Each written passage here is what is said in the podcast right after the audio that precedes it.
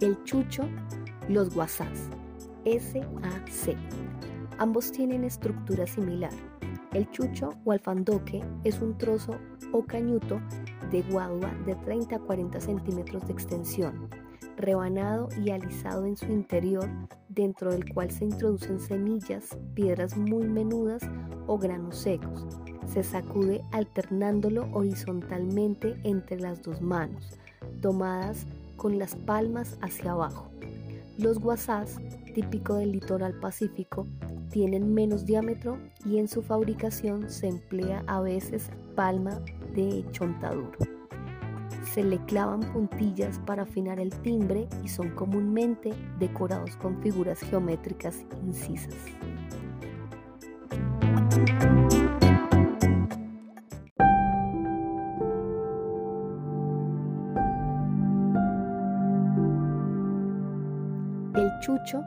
Los guasás, SAC.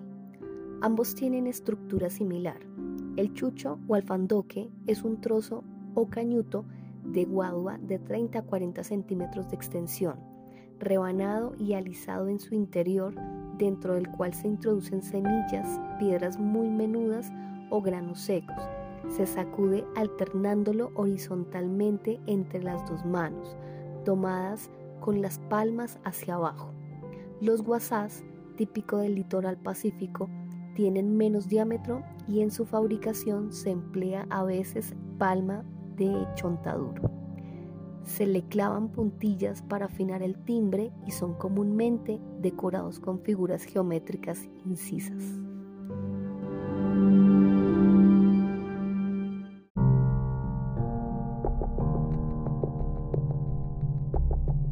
El quiribillo, triviño o soniche, SAC, está formado por 10 trozos de 12 centímetros de caña delgada, carrizo o bambusa muy pulidos, que se ensartan con cabulla para hacer un haz, de modo que los 10 hilos se amarran por ambos extremos, haciendo nudo.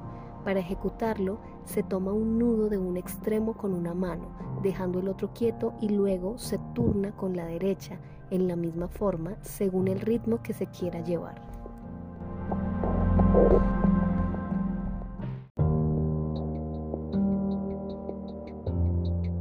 El Firisai, S-A-C, es un cascabel usado por los indios Huitoto, formado por haces de cortezas de semillas duras amarradas con lianas delgadas o cáñamo, bien en el extremo de una vara larga que permite accionarlo libremente y en forma circular en las piernas y aún a los brazos.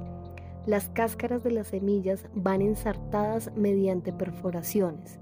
Estructura similar tiene el cascabel curubetí de los tucano y el beború de los cuevo, lo mismo que el zacapa de los indios cucama.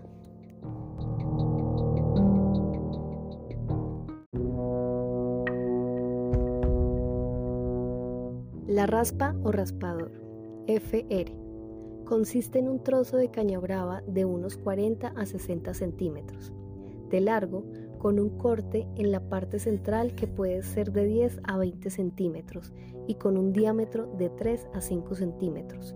Se frota con un peine de hueso, un haz de varillas delgadas de madera dura, unas puntas de alambre insertadas en madera, etc. La pared externa de la caña lleva muescas o hendiduras transversales hechas a igual distancia a todo lo largo.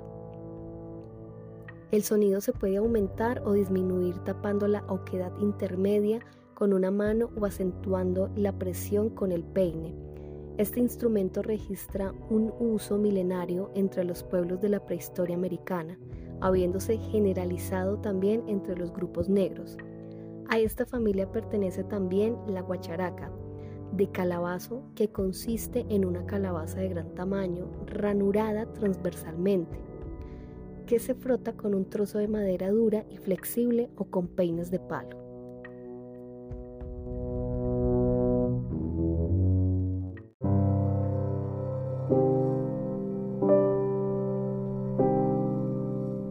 La carraca, mandíbula de burro o de res, FR. Una quijada de burro, de vaca o de toro puesta a secar al sol permite que los dientes amarrados por cartílagos al hueso oscilen y vibren. Esta cualidad es aprovechada en la zona andina y antes en los llanos orientales para producir un sonido suave y terso mediante frotación con una pluma o peine de palo de puntas muy delgadas. A veces simultáneamente se golpea el hueso con las manos para producir un efecto sonoro muy peculiar y de agradable efecto.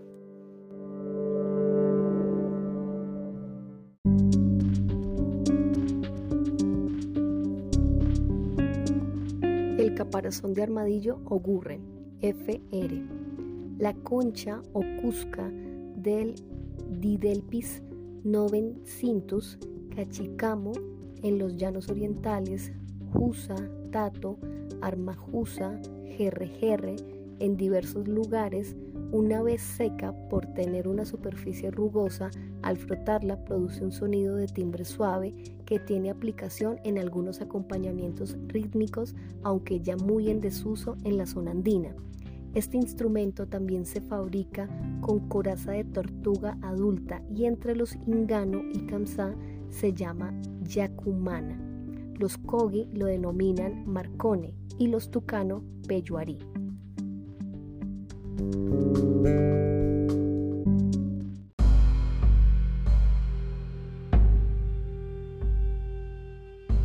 La marimba de chonta con resonadores, PER es el más importante de los instrumentos del litoral pacífico. Consiste en una cama hecha con dos largueros de madera fuerte, montados en forma de trapecio, es decir, divergentes, situados más o menos a 30 centímetros, el uno del otro en un extremo y a 70 centímetros, en el otro unidos por dos bastidores. Los largueros van cubiertos por encima con fibras amarradas de corteza de coco a manera de amortiguadores y sobre ellos se colocan 24 tablillas de chonta pulida, a veces 32, que tienen un espesor aproximado de 1,5 centímetros, anchura de 5 a 7 centímetros y longitud entre 20 a 25 centímetros. En el extremo angosto hasta 70 u 80 centímetros en el más ancho teniendo en cuenta que las tablillas exceden en algo el límite de la cama.